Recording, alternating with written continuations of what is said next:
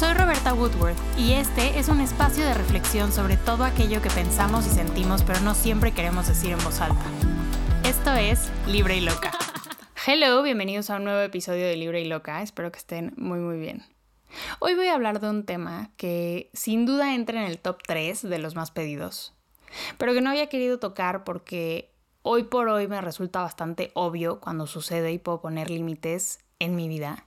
Sin embargo, y esto me tardé un rato en, en captarlo, en racionalizarlo, en hacerme consciente, Hablar de ello y desmenuzar ciertas situaciones con personas que aún no identifican bien si sus parejas, padres, coworkers, amigos o quien sea los está gaslighteando, pues resultaba en mí un proceso de ir atrás y despertar esa persona que fui, que fue gaslighteada, esa persona a la que manipularon para pues entonces para empatizar y entender la frustración, el dolor y la incomodidad de quien lo está viviendo y me lo está contando.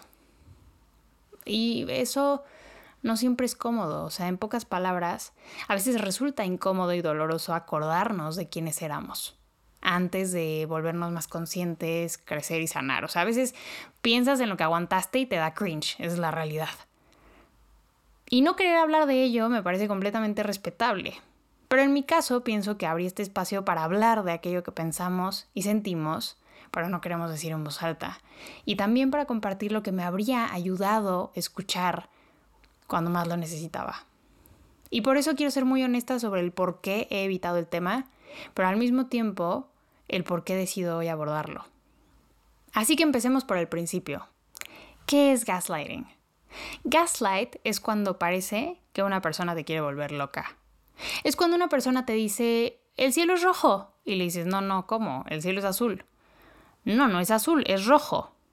No, a ver, es que el cielo es azul.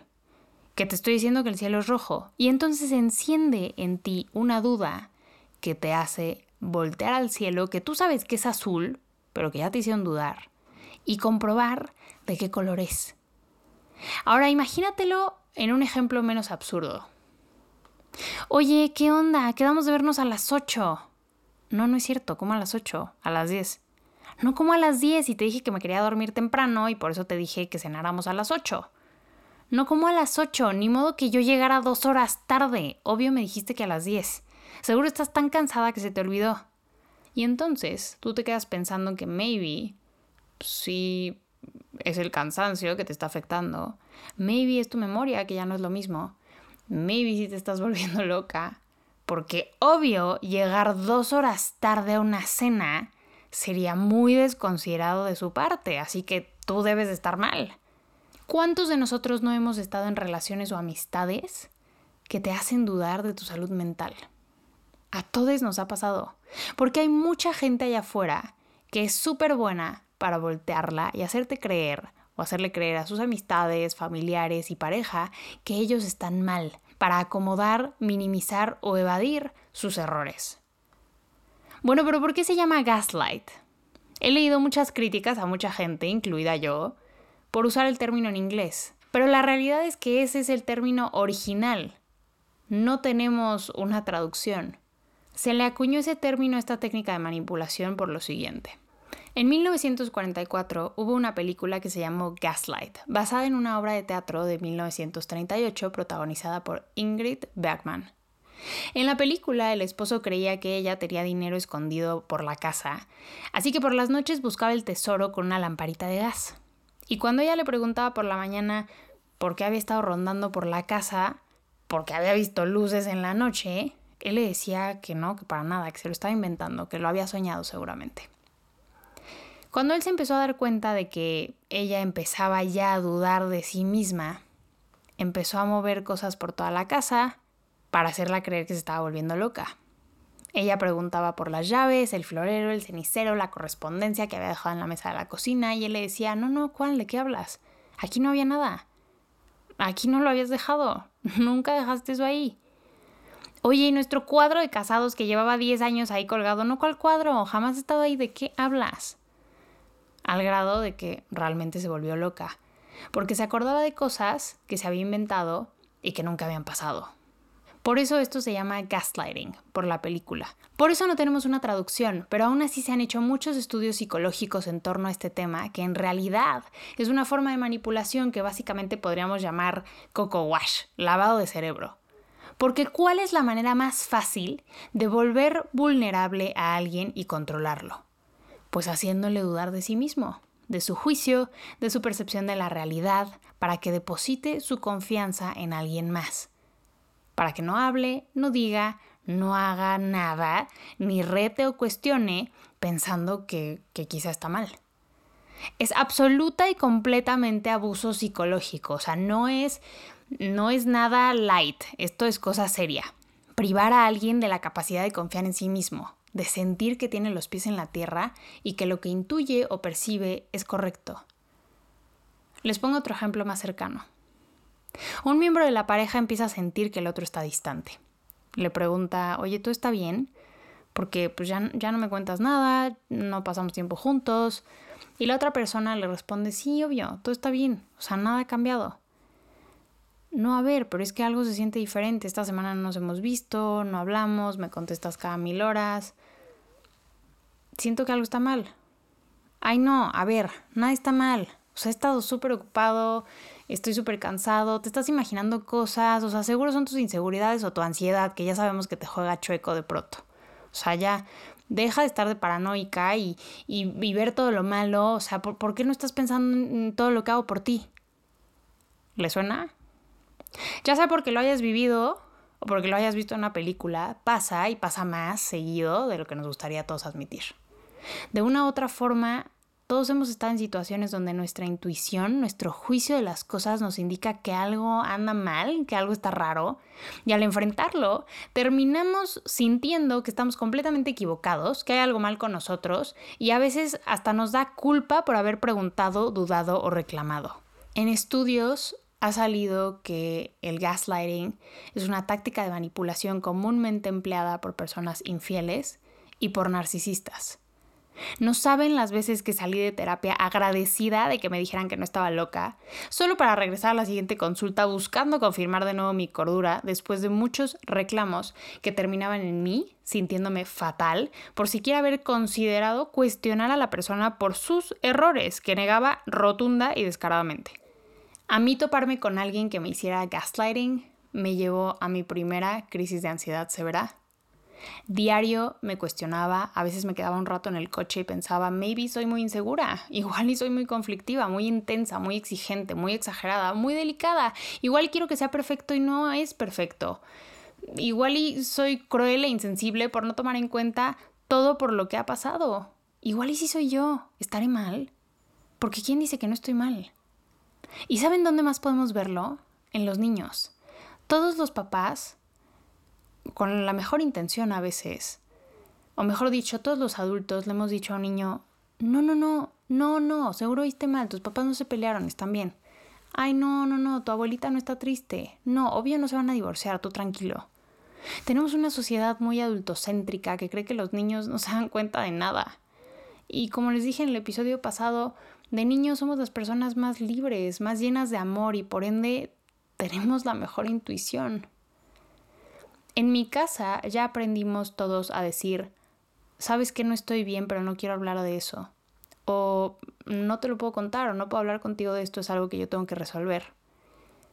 Pero ya no decimos no tengo nada cuando evidentemente algo nos pasa, porque todos, ya sea porque mi mamá me parió, ya sea porque es mi hermana, ya sea porque es mi papá, ya sea porque somos humanos, todos notamos cuando alguien no está bien. Ese es el peligro del gaslighting. Pensar que no podemos percibir correctamente la realidad es quitarnos todo, es no confiar en nuestros sentidos ni en nuestro instinto y por ende en nosotros con relación a otros lo cual nos hace extremadamente maleables a los deseos de los demás y detona ya sea fuertes episodios de ansiedad, depresión o hasta trastorno obsesivo compulsivo porque tienes la necesidad de verificar muchas veces las cosas, que si guardaste las llaves, que si apagaste la estufa, que si pusiste el freno de mano en el coche, que si tu pareja está bien y no está enojada contigo.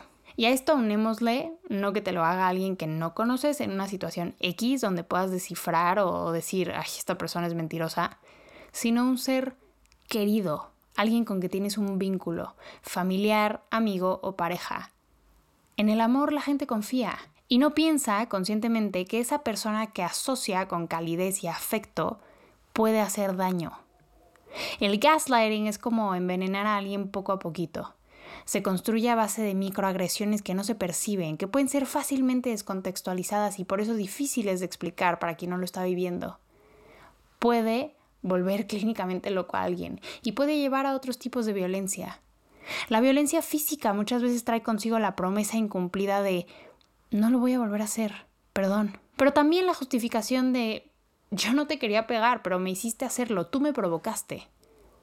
Lo cual, de nuevo, te hace darle vueltas millones de veces en tu cabeza a cada cosa que hiciste y dijiste para encontrar esa que te haya hecho merecedor de la agresión. Crees que es tu culpa. Les voy a contar una cosa que me pasó y la verdad es que me dejó helada. Sobre todo porque según yo ya lo sabía identificar perfectamente y hasta cierto punto creo que lo identifiqué, pero me tardé en lidiar con ello. Salí con alguien, después de un par de citas nos dimos nuestro primer beso y me dio a entender que quería escalar la situación. Yo le dije que no, que aún no estaba lista para ese punto, y dijo que estaba bien. Al día siguiente me mandó un extenso mensaje diciendo que estaba súper desilusionado y molesto porque no había pasado nada. Le dije que no entendía por qué se sentía así y me dijo que después de todo lo que habíamos platicado por el hecho de que tengo este proyecto, he viajado sola desde muy chiquita, he ido a eventos sociales también desde muy chiquita, pues eso lo hacía creer que yo era más liberal. Ojo, todas estas son sus palabras, no es lo que pienso ni siento. El punto es que básicamente según él yo le había dado entrada y motivo para hacer esa propuesta y después lo había negado, entonces él no entendía por qué porque pues él solo había actuado así según esto por mi culpa, porque yo se lo di a entender, porque yo le di entrada.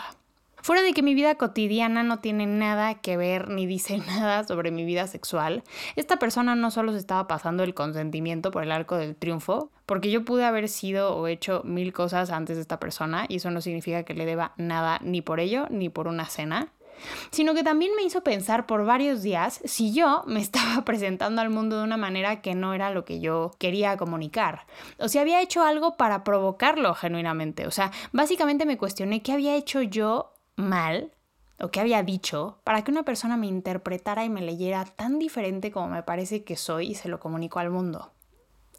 Pero bueno, a todo esto la pregunta del millón es, ¿cómo sé si estoy lidiando con un gaslightero y qué hacer? Ahí te van un par de señales. Te critica constantemente, remarca tus errores y debilidades. O sea, básicamente todo el tiempo te está diciendo, ah, ya vas a empezar, ah, ya te equivocaste, ah, ahí vas otra vez, ah, qué menso, ya la regaste, ya vas de intenso.